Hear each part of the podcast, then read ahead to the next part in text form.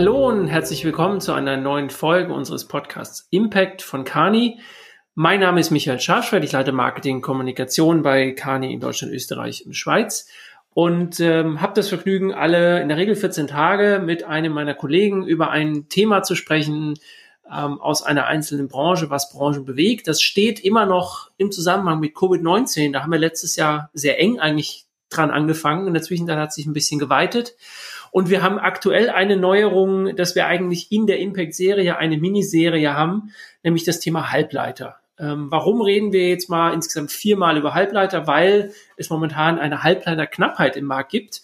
Äh, diejenigen, die Impact öfter hören, wissen, ich habe schon zweimal über das Thema gesprochen, nämlich mit Guido Hertel, der aus Industriesicht das Thema reflektiert hat. Ich habe letzte Woche mit Michael Stromer darüber gesprochen, was es eigentlich heißt für Einkauf, äh, Experten, dass äh, plötzlich eine Halbleiterknappheit äh, am Markt ist und äh, wo die eigentlich herkommt und wieso man dann nicht darauf reagieren konnte so früh und was man jetzt tut.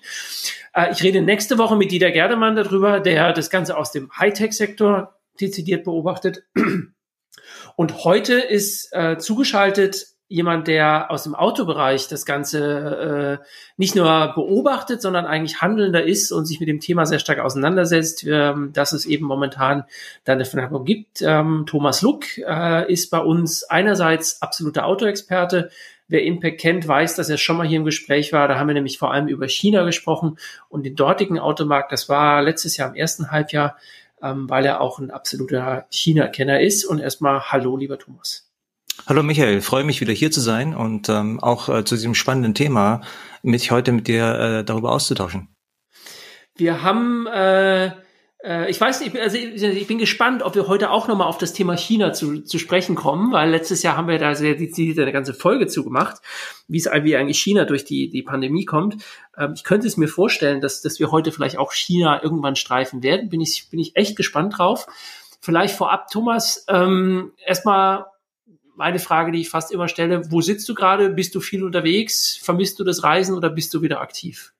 Ähm, ab und zu mal, also aber das Reiseaufkommen hat natürlich äh, wesentlich abgenommen. Im Moment bin ich tatsächlich im Homeoffice im äh, Stuttgarter Raum und äh, ansonsten, wie gesagt, die Reisetätigkeit hat sich da massiv äh, verändert und wird vielleicht auch gar nicht mehr so sein äh, in der nahen Zukunft, wie das in der Vergangenheit der Fall gewesen ist. Aber das Reiseaufkommen hat sich auf jeden Fall 50, 60 Prozent verringert, was schon sehr spürbar ist. Und äh, das äh, bringt es mit sich, dass man sozusagen auch von seinem eigenen Lebensstil da eigentlich auch noch gewisse Anpassungen eigentlich durchführen muss.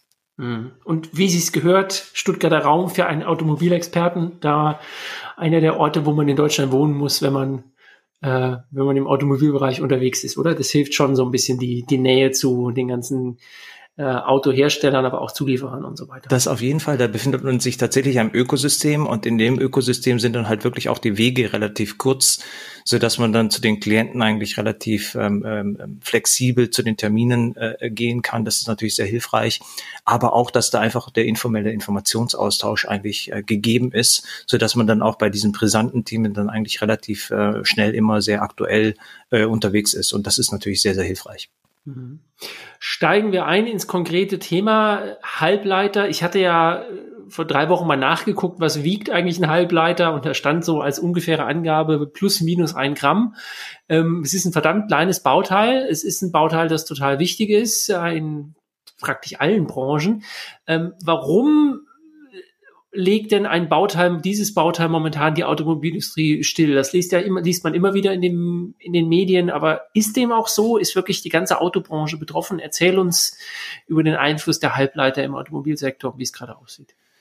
Also das Thema Halbleiter ist mit Sicherheit eins, das die Automobilindustrie im Moment akut bewegt und auch jetzt noch in der nächsten Zeit ähm, bis Ende des Jahres voraussichtlich äh, nochmal sehr stark bewegen wird. Ähm, und äh, die Thematik zu sagen, ob das ähm, Halbleiter generell äh, die Automobilindustrie bewegt, das ist wahrscheinlich nicht so zu sehen, sondern es ist äh, leider viel ähm, vielschichtiger und komplexer.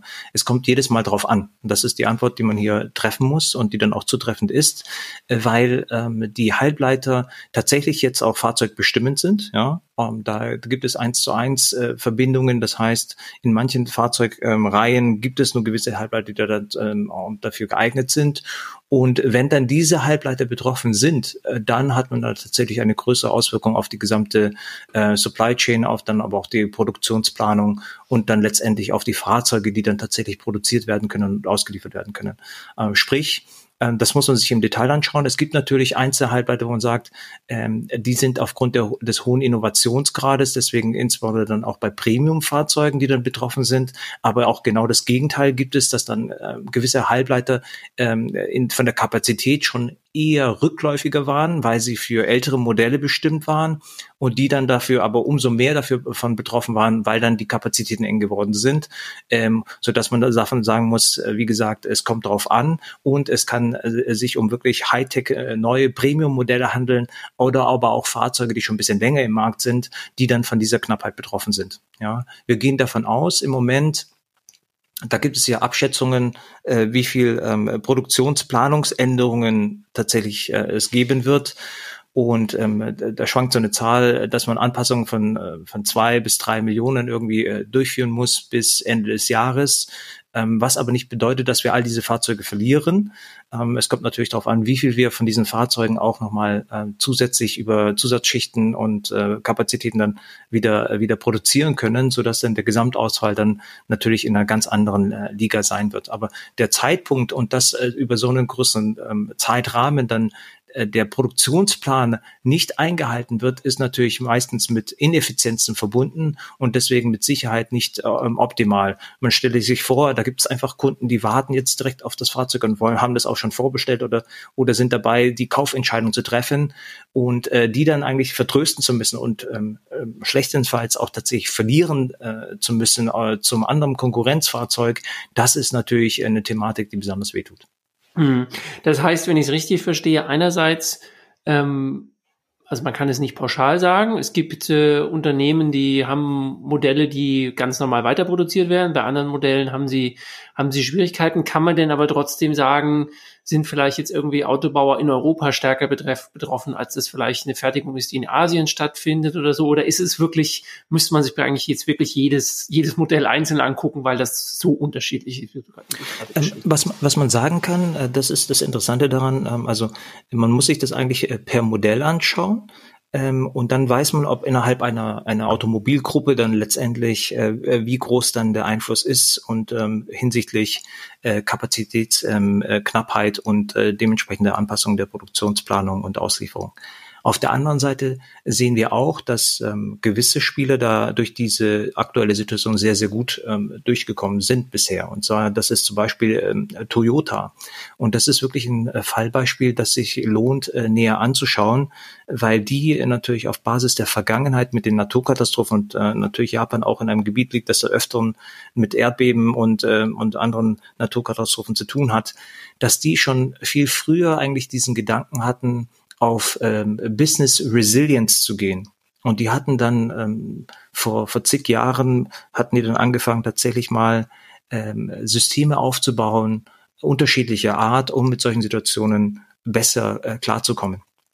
Und äh, da hat man dann gemerkt, dass dieser Wert, also nicht nur äh, das klassische Just-in-Time und dass man irgendwie sehr stark am Markt agiert und äh, dann sozusagen diese Veränderungen im Markt sozusagen äh, also sauber in der Produktion abbildet, äh, dass es sich lohnt, auch in gewissen ähm, Umfängen äh, eher auf Resilienz zu gehen und einen Teil der Effizienz dafür aufzugeben. Und ähm, dadurch hat man dann jetzt äh, bei Toyota dann gesehen, dass die halt äh, nachdem sozusagen aufgrund von Covid dann äh, die Marktnachfrage im, im ersten Schritt halt äh, massiv eingebrochen ist, dass die wenig Anpassungen in deren Produktionsplanung eigentlich durchgeführt haben, sondern die haben gesagt, wir halten eigentlich alles fest. Und das ist deren, das sind unterschiedliche Produktionsphilosophien und diese unterschiedlichen Produktionsphilosophien sind mehr oder weniger resilient gegen solchen Situationen. Und mhm. was wir jetzt sehen ist, in Japan, wie gesagt, ähm, die haben sich dann von dem Markt entkoppelt und sagen dann, jeden Tag, jede Woche ist klar, was wir produzieren. Deswegen werden auch alle Abfragen, die wir schon angekündigt haben, beim, beim Zulieferer in der Form auch getätigt. Und deswegen habe ich dann eigentlich eine sehr, sehr effiziente Produktion, weil man kann sich klar vorstellen, es äh, kommen da wenig Fehler vor, weil du weißt, jeden, jeden Tag läuft dieses Programm ab, jeden Tag werden diese Anzahl der Fahrzeuge und diese Art der Fahrzeuge ausgeliefert. Mit diesem Verständnis wird dann die Produktionsplanung relativ einfach und es ist dann auch leicht ersichtlich, dass ich dann meine Produktion dann, weil sie stabil ist, sehr gut optimieren kann. Das andere Beispiel ist, wenn ich versuche am Markt tatsächlich zu sagen, hier, ich möchte möglichst effizient sein von meinem Kapital, das ich alloziere und von meinen Produktionseinsätzen und äh, möchte nicht, dass ich zu viel Inventory und Working Capital habe, dann versuche ich am Markt tatsächlich die, ähm, die Nachfrage ähm, optimal meine Produktion danach anzugleichen. Aber es bedeutet, ich, ich fahre da immer in, in einem dynamischen Umfeld, wo ich die Produktion konstant eigentlich äh, Veränderungen unterworfen ist. Und das ist relativ komplex. Und wenn man das dann nicht sauber gut äh, hinbekommt und wenn da Fehler auftreten, dann kommt die ganze Kette eigentlich in eine Verwirbelung, ähm, die dann tatsächlich zu schwierigen Situationen führt. Also deswegen nochmal kurz zusammengefasst, also ähm, es ist äh, nicht ähm, tatsächlich einfach nur äh, produktbestimmend, äh, sondern das ist eigentlich äh, darauf zurückzuführen, was für eine Produktions- und Planungsphilosophie man eigentlich verfolgt. Und die bestimmt eigentlich die Resilienz. Und was wir sehen, ist einfach, dass da gewisse japanische Player äh, resilienter aufgestellt sind und dass da auch Themen da sind, von denen man, man vielleicht auch lernen kann, äh, dass es sich lohnt, vielleicht in die eine oder andere Richtung auch äh, sich weiterzuentwickeln. Hm. Das heißt, äh, wenn wir beim Beispiel Toyota bleiben, ähm, soweit ich es jetzt verstanden habe, das heißt, die haben im Frühjahr zum Beispiel, als die Absatz, äh, als der Autoabsatz massiv einbrach durch, durch Corona, haben die dann schlichtweg einfach weiter produziert oder haben die dann einfach äh, zumindest die Bauteile weiter eingekauft? Wie, wie, wie, wie, was meinst du konkret mit, mit dieser resilienten Frage? Wie sind die damit umgegangen? Genau, das ist insbesondere, äh, das ist natürlich, ähm, äh, man, man schaut sich das an hinsichtlich Produktion, aber das heißt, die, das, was man tatsächlich von den Zulieferern abnimmt, hängt davon ab, inwieweit dieses Bauteil kritisch ist. Also was sie gemacht haben, ist von vornherein äh, eine Sicht drauf zu haben, was sind denn kritische Bauelemente in der Hinsicht, wo ich weiß, die haben eine hohe, eine lange Vorlaufzeit und die, äh, und bei denen bin ich vielleicht in der Kritikalität nicht so bedeutend, dass ich da sagen kann, wenn ich da wieder eine Nachfrage habe, dass ich sofort bedient werde. Ja, und das ist ja bei den Halbleitern klassisch der Fall. Aber es gibt auch andere Elemente und das ist das Interessante eigentlich, was wir jetzt gerade im Moment bei uns anschauen, ist Halbleiter ist eine äh, eine Geschichte. Aber was sind denn eigentlich die Komponenten und Bauteile, die jetzt in naher Zukunft ähnliche Charakteristiken aufweisen und deswegen uns ähnliche Risiken eigentlich ähm, aufbürden können, die, die als nächstes auf uns zukommen. Und darüber nachzudenken, das ist natürlich eine sehr, sehr strategische und vorausschauende ähm, äh, Analyse, die wir jetzt gerade eben mit unseren Klienten durchführen und wir glauben, dass wir da einen wesentlichen Beitrag leisten können als wirkliche Vorausdenker. Ähm, aber hier schlichtweg ähm, nochmal auf deine Frage zurückzukommen, ja, also man hat diese äh, kritischen Bauteile und diese kritischen Bauteile sourst man dann äh, auf jeden Fall, weil man ansonsten, wenn es dann wieder zu einer Veränderung kommt, nicht in der Lage ist, tatsächlich diese Kapazitätsänderung ähm, am Markt ähm, abzugreifen. Und genau deswegen werden dann diese Elemente eher auf, auf Halde äh, in der, ins Inventory, aber dann weiß man, dann hat man die, wenn, wenn tatsächlich dann wieder eine Nachfrageveränderung kommt und ist dann sozusagen halt ähm, tatsächlich produktionsfähig. Hm. Jetzt habe ich eine Frage, die habe ich mir letzte Woche schon mal gestellt. Ähm, wenn ich, also ich bin so als Laie, ich habe so gar keine Ahnung, äh, wie, aus wie vielen Bauteilen eigentlich ein Auto besteht ähm, und vor allem wie viel Halbleiter man eigentlich braucht dafür. Gibt es da irgendwelche Kennzahlen, die du, die du mal in die Runde werfen kannst, damit Menschen wie ich eine Vorstellung haben davon? Ich, ich habe da natürlich ähm, äh, zugehört bei dem letzten Podcast äh, mit dem Kollegen Michael. Ähm, und es ist in der Tat so, dass äh, man um die 10.000 Bauteile sagt, äh, das sind es. Aber das hängt natürlich damit zusammen, weil das sind auch teilweise in Untergruppen und Komponenten und so weiter. Und in, wie weit man sozusagen tatsächlich dann die einzelnen Teile herunterbricht, bis man dann auf das letzte singulare äh, Bauteilelement kommt. Aber ich glaube, die Größenordnung, die er genannt hatte, die ist mir auch sehr, sehr bekannt. Also um die 10.000 sind es wahrscheinlich. Was man noch irgendwie, was dann noch äh, häufig in, in der Presse und was auch immer diskutiert wird, ist ähm, Elektrofahrzeuge versus klassischer Antrieb. Und dann gibt es dann auch in, äh, die, die klassische Ansage, dass man sagt, ja, das sind irgendwie äh, 2300 bis 2500 äh, bewegende Teile äh, im klassischen Antriebsstrang und äh, die gehen dann teilweise runter bis auf äh, 20 Hauptkomponenten, ja, also im, im, im elektrischen Antrieb.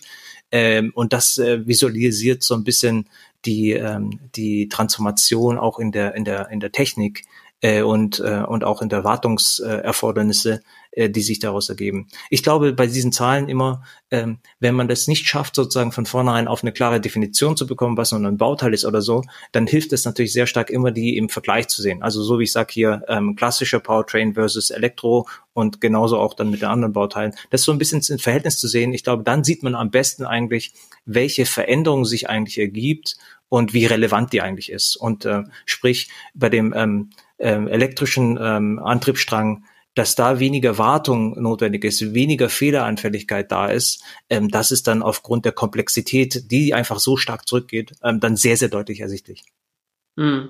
Und also die 10.000 bezogen sich ja auf die, auf die Gesamtzahl und gibt es denn auch so einen so einen, so einen, so einen Schätzwert für Halbleiter, die in so einem Auto normalerweise verbaut sind oder sind die dann von Marke zu Marke, gibt es da unterschiedliche Philosophien und deswegen stark unterschiedliche Zahlen? Das ist sehr, sehr unterschiedlich. Ähm, äh, es gibt äh, einzelne Bereiche, da, da, da findet man eigentlich kaum noch welche äh, oder die sind dann wirklich tatsächlich nur in, in wenigen Bereichen äh, in die Steuergeräten verbaut. Das hängt sehr stark mit der, mit der letztendlich mit dem Design ab, mit der Topografie eigentlich, äh, wie die Architektur da aufgebaut ist und auch, ob man dann sehr stark jetzt in Richtung Zentralisierung geht, wenn man Richtung äh, Tesla geht mit einem Zentralcomputer und so weiter.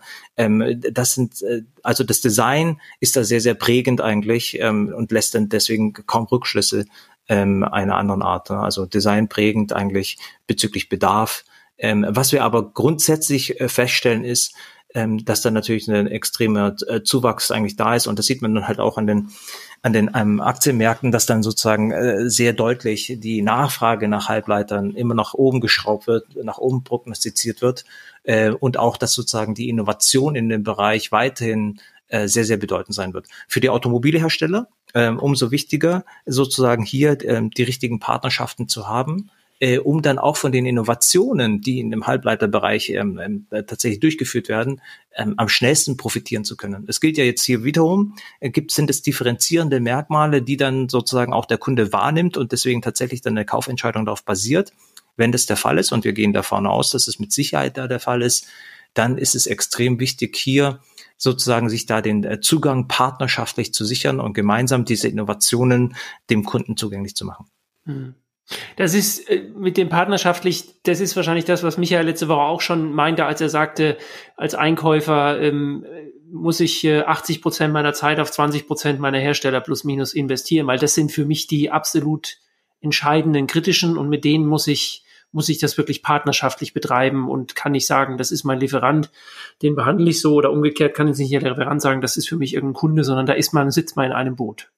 Das würde ich auch so sehen. Wir sind leider äh, in den Bereichen jetzt ähm, ich habe da jetzt viele Diskussionen eigentlich in der Industrie geführt und ähm, da schaut man jetzt äh, in den meisten Fällen, also wichtig war denen vorausschauen, was kommt als nächstes. Ähm, das war für, sind sehr, sehr wichtige strategische Diskussionen.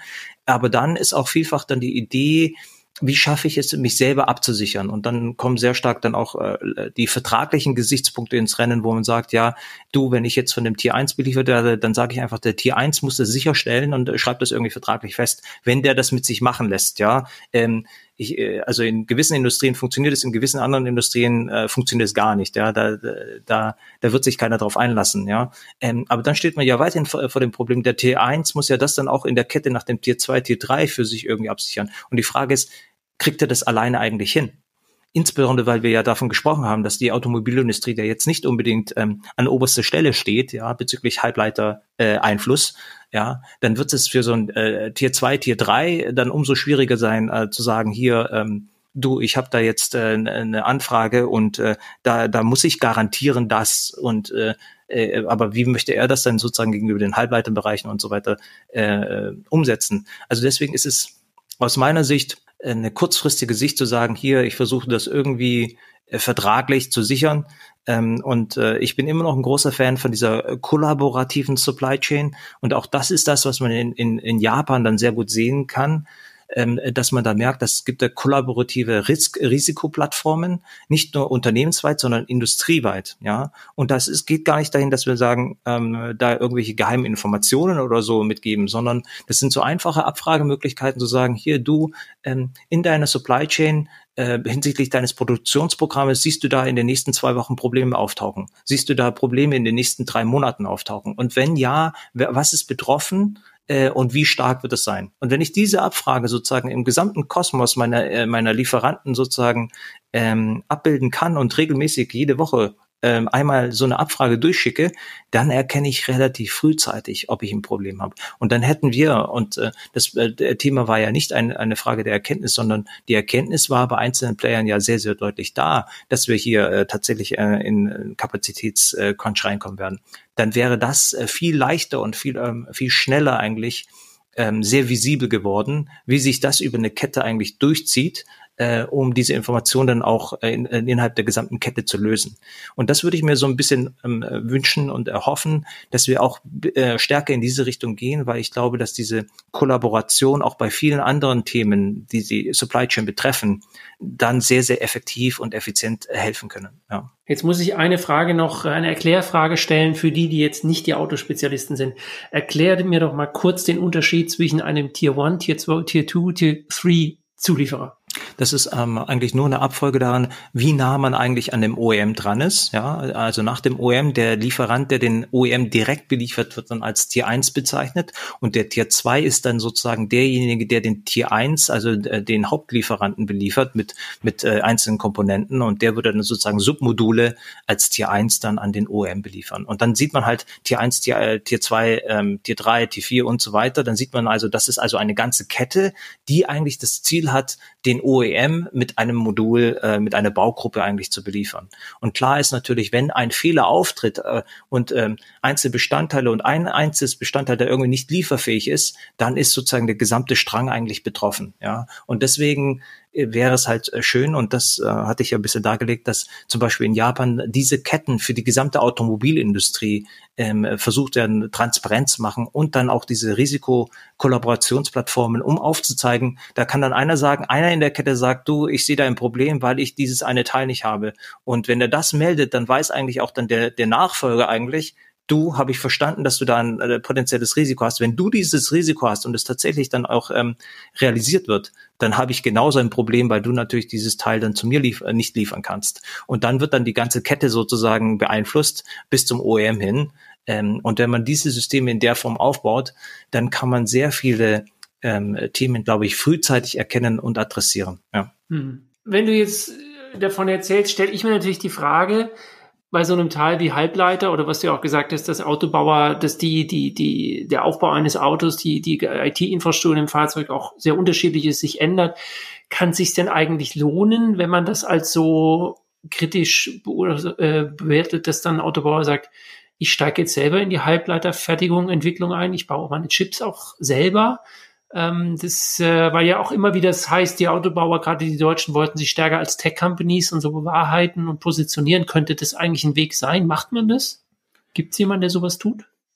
Ähm, nicht, dass ich nicht, dass ich wüsste. Ich glaube, das ist auch sehr herausfordernd. Also bei den ganzen Halbleiterthemen sind äh, äh, spielt die Skala eine große Rolle. Und wie wir gesagt haben, Automobilindustrie ist jetzt nicht unbedingt der größte Abnehmer. Das heißt, mhm. man würde dann auch für andere Industrien dann irgendwie tatsächlich irgendwie ähm, ähm, produzieren müssen, um da konkurrenzfähig zu sein. Auch der gesamte Invest eigentlich hinsichtlich Aufbau in Struktur und Technologie, als auch dann irgendwie die, die Erfahrungswerte zu haben, um auf diesem Niveau mitspielen zu können, wo die anderen jetzt gerade äh, unterwegs sind. Ich glaube, das ist ein sehr, sehr großes Unterfangen, dass man sozusagen als Automobilhersteller ähm, kaum sauber abgebildet bekommen von den Kompetenzen. Mit all den Herausforderungen der Transformation, die der Automobilindustrie jetzt gerade sowieso hat, wird das wahrscheinlich schwierig. Aber ich finde den Gedanken an sich, den du jetzt gerade gemeldet hast, äh, bei Halbleitern vielleicht nicht, aber bei einzelnen, äh, bei einzelnen Fähigkeiten finde ich das äh, extrem interessant. Äh, insbesondere bei, bei Hightech-Elementen, wenn man das da schafft, vielleicht hinsichtlich äh, Produktdefinition und Produktentwicklung eine, eine Rolle zu spielen, dann kann das sehr, sehr interessant sein, weil äh, wir auch aber hinsichtlich unserer Kapitalmarktanalysen gesehen haben, dass wenn man das Portfolio eines klassischen OEMs sich anschaut, ähm, dass äh, solange das innerhalb einer Gruppe verbleibt, das dann relativ ähm, ähm, standardmäßig ähm, mit, äh, mit dem äh, klassischen Multiple bewertet wird, aber dass sich diese Multiples sehr, sehr attraktiv äh, gestalten, wenn das äh, Hightech-Technologien sind. Sprich, wenn man sozusagen auch für die Automobilindustrie bei gewissen Hightech-Modulen eine, eine stärkere Kompetenz aufbaut und äh, und äh, die, das dann als innovatives äh, Subunternehmen platziert, dann wird das eigentlich sehr, sehr positiv vom Kapitalmarkt ähm, bewertet und aufgenommen. Hm. Da kann ich für alle, die zu dem Thema mehr wissen wollen, auch im Übrigen noch unser aktuelles, unsere aktuelle Ausgabe der WeDrive empfehlen. Da geht es nämlich unter anderem äh, auch äh, in dem Magazin um, einerseits gibt es einen Artikel, der heißt Gadget auf vier Rädern. Da geht es ein Stück weit um diese Frage.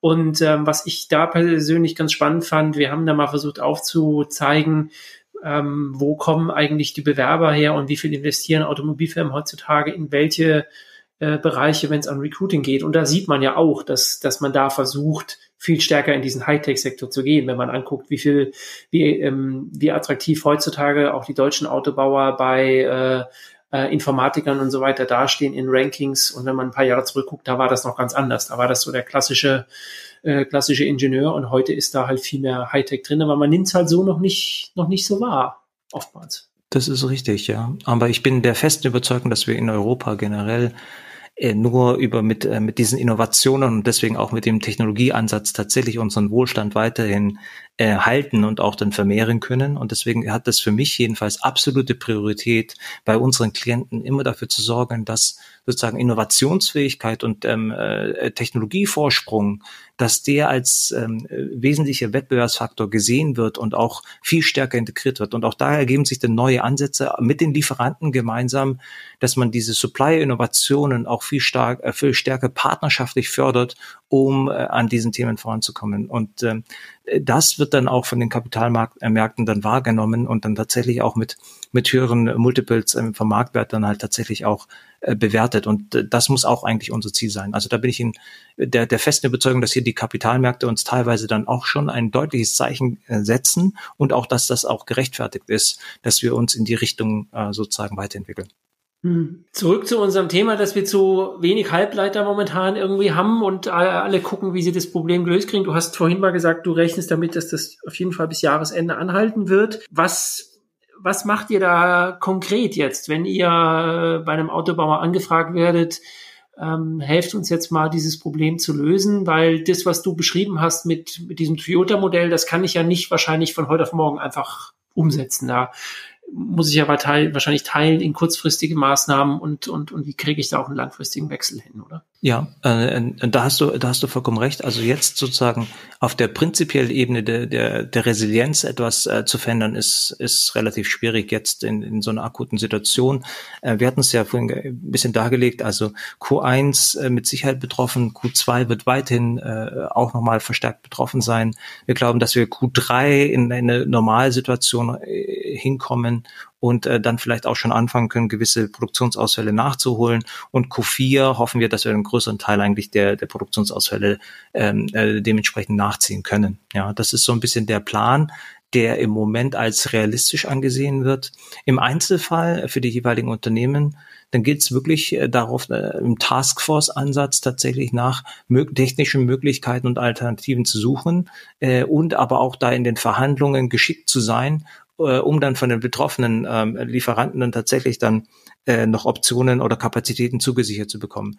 Es ist ja so, äh, wenn man, wenn man die natürlich die Kapazitäten wirklich frühzeitig reserviert hat und auch dann äh, teilweise auch äh, eine, eine Reservierungsgebühr bezahlt hat, dann hat man ja natürlich darauf Zugriff. Aber in dem Fall, wo im Moment sozusagen das in der Hinsicht abgesagt worden ist, liegt es halt wirklich daran in der, in, in der geschickten Verhandlung und tatsächlich in den äh, permanenten Suche nach Alternativen, wo man äh, sieht, dass man ähm, gewisse Elemente sozusagen ähm, dennoch äh, produziert bekommt, ja, äh, weil da gewisse Fähigkeiten, gewisse Restkapazitäten da sind. Da gilt es wirklich äh, nahezu darum, um, um jedes einzelne Fahrzeug, die, die Bestandteile der Halbleiter für jedes einzelne Fahrzeug einfach für sich zu gewinnen. Und das ist ein, ein, ein Taskforce-Ansatz, ähm, der darauf beruht, dass man dann tatsächlich in die gesamte Kette reinschaut und innerhalb der gesamten Kette eigentlich mit jedem kollaborativ zusammenarbeitet, um dann letztendlich bedient zu werden. Ja, mhm. weil wenn irgendwie in der Kette ein kleines, äh, ein kleines äh, Bestand, ein kleiner Bestandteil halt nicht ähm, die Weichen richtig legt, dann funktioniert's nicht. Und deswegen äh, hat man da tatsächlich jetzt die Notwendigkeit eigentlich, nicht nur auf den Tier 1, so wie wir vorhin besprochen haben, auf den zu gehen, weil der hat ja von vornherein auch das Problem erkannt, sondern muss jetzt mit dem Tier 1 gemeinsam auf den, auf den Tier 2 und dann vielleicht auf einen anderen Tier 2 und dann die Kette so zusammenbauen. Und ab und zu ergeben sich dann auch neue Lieferketten eigentlich, äh, die, die in der Vergangenheit äh, nicht, äh, nicht äh, die primären waren, also Abzweigungen und Verästelungen in der Tier-N-Kette hinten raus, ähm, um tatsächlich dann gewisse Bauteile dem OEM weiterhin zur Verfügung zu stellen. Also das ähm, und da, da, da ist es dann manchmal auch für manche schon mal in der Hinsicht herausfordernd, weil sie alleine schon gar nicht wissen, wie dann die Kette eigentlich im Detail aussieht und welche Alternativen man tatsächlich eigentlich da hätte. Ja, also auch das ist etwas, wo, wo wir sagen, wenn man von vornherein diese Kollaborationsplattform, aber auch vielleicht gewisse Marktmodelle hat, um zu verstehen, äh, äh, wo kommen eigentlich meine Kapazitäten her und wo sind eigentlich Alternativen. Ähm, und dann hat man jetzt oder hatte man jetzt sozusagen vor einigen Monaten eine schnellere Reaktionsfähigkeit, weil ich weiß, auf wen ich da alternativ zugehen kann und auch bessere Chancen, sich da noch gewisse Kapazitäten zu reservieren. Sprich, aber im Moment ist es eigentlich alles nahezu schon durch. Also da äh, gibt's äh, ist ist schon viel Zeit verstrichen. Aber ich glaube, für, wir hatten es vorhin angedeutet, für all die zukünftigen kritischen Komponenten und Elemente, dieses Wissen vorweg zu haben, einerseits zu sagen, wie kann ich stärker kollaborieren und sehen, wenn tatsächlich etwas aufkommt, äh, tief zu verstehen, welche Elemente sind es eigentlich, die kritisch sind, und dann zu verstehen, wenn die tatsächlich in unterschiedlichen Szenarien knapp werden, wer sind eigentlich meine direkten Alternativen, damit ich sofort reagieren kann. Äh, die Spieler, die sich mit diesen Thematiken eigentlich äh, vorausschauend beschäftigen, da sind wir uns ganz sicher, dass diejenigen auf jeden Fall besser aufgestellt sind für die nächste Krise. Hm. Zum Schluss, wir sind schon über der Zeit, aber das Thema ist halt auch so spannend. Ähm, da könnte man wirklich jetzt ewig diskutieren. Ich habe aber jetzt eine Frage nochmal zurückkommt, ähm, weil ich am Anfang schon ansprach, du bist auch China-Experte. Ich kann mich dran erinnern, wir hatten vor zwei Jahren das Vergnügen, in äh, eine Tech-Reise nach, nach China zu machen zusammen. Und ähm, wir haben da ja auch ein paar Autos angeguckt, NIO und so weiter, ein paar Zulieferer. und ähm, für mich äh, als Laien, das war, also ich fand damals bei der Präsentation jetzt gerade das, das NIO, da hat man ja mehr über die Sprachsteuerung und den Chip und so weiter geredet, als jetzt irgendwie über Dinge, die man vielleicht bei einem deutschen Autobauer im, im, im Vorführsalon hören würde. Ja. Ähm, wie, wie, ist denn, wie ist denn die Situation in China jetzt auch in Bezug auf die Halbleiter und so? Ist es dort ein ähnlich großes Thema oder ähm, hat die chinesische ähm, Automobilindustrie äh, da gerade einen Vorteil, vielleicht auch, weil man selber produziert äh, an, an, an Halbleitern und Chips? Wie, wie ist es denn dort? Ähm, also man sieht es auch in den neuen Fünfjahresplänen von China und so weiter, da ist ein großes Bestreben, eigentlich autark zu werden. Auch die ganze Halbleiterabhängigkeit. Die Halbleiterabhängigkeit wurde ja äh, in China sehr deutlich aufgrund ähm, der Handelsbeziehungen zwischen den USA und China. Ja, als auf einmal da schon irgendwie aufgezeigt worden ist, dass gewisse Halbleiter ähm, und Elektronikkomponenten aus den USA in Zukunft nicht mehr äh, nach China geliefert werden, ähm, und in äh, Produktion nach China äh, laufen, egal ob die dann für global bestimmt sind oder für den Binnenmarkt. Ähm, aber da wurde, äh, wurde es China sehr, sehr deutlich gemacht, dass, ähm, dass das natürlich noch ein weiteres Risiko auch in Zukunft darstellt. Klare, ähm, klare Ansage eigentlich, ähm, in den Fünfjahresplänen, dass man in kritischen Komponenten und Elementen, und da sind die Halbleiter ähm, ganz, ganz oben gelistet, dass man da nahezu autark sein, äh, autark sein möchte. Sprich, da werden extrem große Kapazitäten eigentlich aufgebaut. Äh, man kümmert sich darum, dass auch die Innovationen ähm, in der Richtung ähm, verstärkt werden. Man sieht zum Beispiel bei denjenigen, die die Software erstellen, um Halbleiterdesign zu ermöglichen, das äh, gibt es äh, weltweit äh, zwei, drei führende Unternehmen, und äh, von denen wurden dann führende Wissenschaftler abgeworben in China, äh, um tatsächlich dann Startups in China aufzubauen, die genau diese Kompetenzen für diesen lokalen Markt äh, dann bereitstellen. Und äh, da sieht man eigentlich, dass da wiederum sozusagen in der Gemeinschaft zwischen privaten Unternehmen, aber sehr stark auch von der Regierung aus, äh, das äh, absolut höchste Priorität hat, ähm, dies in Zukunft sicherzustellen. Akute Lage, ja, da äh, auch wiederum gibt es einzelne Modelle, die tatsächlich auch sehr, sehr stark betroffen sind. Äh, nichtsdestotrotz ähm, hat China es äh, beobachtungsfrei tatsächlich äh, geschafft, in, in vielen Bereichen tatsächlich weiterhin Kapazitäten eigentlich für sich äh, zu gewinnen Und ähm, ja, und deswegen sind da die da Verluste dennoch auch ähm, zu registrieren, genauso wie äh, wie es in Europa der Fall ist. Also die haben sich da sehr stark daran orientiert und sind ebenso betroffen. Aber ich gehe davon aus, dass sozusagen in in wenigen Jahren dass äh, China da ein höheres Level der, der, der Unabhängigkeit und der Autarkheit erreicht haben wird, ähm, auch bei diesen kritischen Elementen. Und spätestens jetzt weiß man, warum ich am Anfang gesagt habe, der Thomas ist totaler China-Kenner, weil das, was du jetzt gerade über den chinesischen Markt berichtet hast, können, glaube ich, so nicht so viele einfach mal äh, noch spontan darstellen. Dafür vielen Dank. Und ich glaube, wir sollten dann mal gucken, dass wir so in den kommenden Wochen auch mal von eine Folge nochmal machen, gezielt über China und Covid und was es dort eigentlich bedeutet. Ähm, du hast den Fünfjahresplan angesprochen. Müssen wir mal auf die Agenda nehmen. Dann finden wir mal einen neuen Termin, wo wir ähm, nur mal der, äh, eine ganze Folge über das Land reden, was dort Sehr gerne. Ich glaube, da gibt es vielleicht auch die einen oder anderen Impulse, die wir vielleicht auch für uns so ein bisschen aufnehmen können, reflektieren können und äh, dann vielleicht auch versuchen, in der Hinsicht ähm, auch eine Spur weit äh, zu beschleunigen. Ja, wenn man sich die Geschwindigkeit anschaut, die China in der Entwicklung in den letzten Jahrzehnten eigentlich aufweist, ja, ähm, dann ist das schon sehr, sehr beeindruckend, auch hinsichtlich der technologischen Innovationen und wie man mit den Technologien in der Gesellschaft umgeht, gibt es sehr, sehr viele äh, gute Beispiele, ähm, und die im Endeffekt auch wohlstandsbestimmend sind. Und ähm, ich glaube, das sind wir uns dann als Gesellschaft auch selber schuldig, dass wir, dass wir da versuchen, auch vielleicht ähm, unabhängig, wo jetzt die Impulse herkommen, darauf schauen, dass wir da auch ähm, stärker und verbessert aufgestellt sind. Thomas, ich danke dir herzlich, dass du dir die Zeit genommen hast. Wir waren heute wirklich ein bisschen länger, aber war, war gut und war, war wichtig. Ähm, wer mit Thomas jetzt Kontakt aufnehmen möchte, sei es wegen China, sei es generell wegen des Themas äh, Halbleiter oder Automobilindustrie, dann kann man Thomas einmal eine Mail schreiben, nämlich thomas.look nur mit k at kani.com. Er hat auch eine LinkedIn-Profil natürlich, über das man ihn kontaktieren kann. Und ähm, ansonsten freuen wir uns natürlich für diese Impact, äh, für den Impact äh, immer über Likes, Shares, auf den üblichen Plattformen, Spotify, ähm, Apple Podcast. Äh, es gibt uns auch auf unserer Website. Also teilen und verbreitet sie, äh, verbreiten sie uns oder ihr äh, verbreitet, verbreitet uns bitte. Ähm, wir, die Abonnentenzahl steigt und wir wollen da weiter dran arbeiten. Ähm, ja, so viel für heute. Nächste Woche dann Dieter Gerdemanns. Dann beleuchten wir nochmal explizit diesen Dieses Hightech-Segment. Da greifen wir eigentlich ein bisschen auf, womit wir jetzt gerade geendet haben mit China. Und ähm, Thomas, ich danke dir herzlich fürs Zuschalten. Danke dir, Michael. Immer wieder gerne und äh, weiterhin alles Gute, ne? Ja, dir auch. Bis dann. Tschüss. Tschüss, Eddie.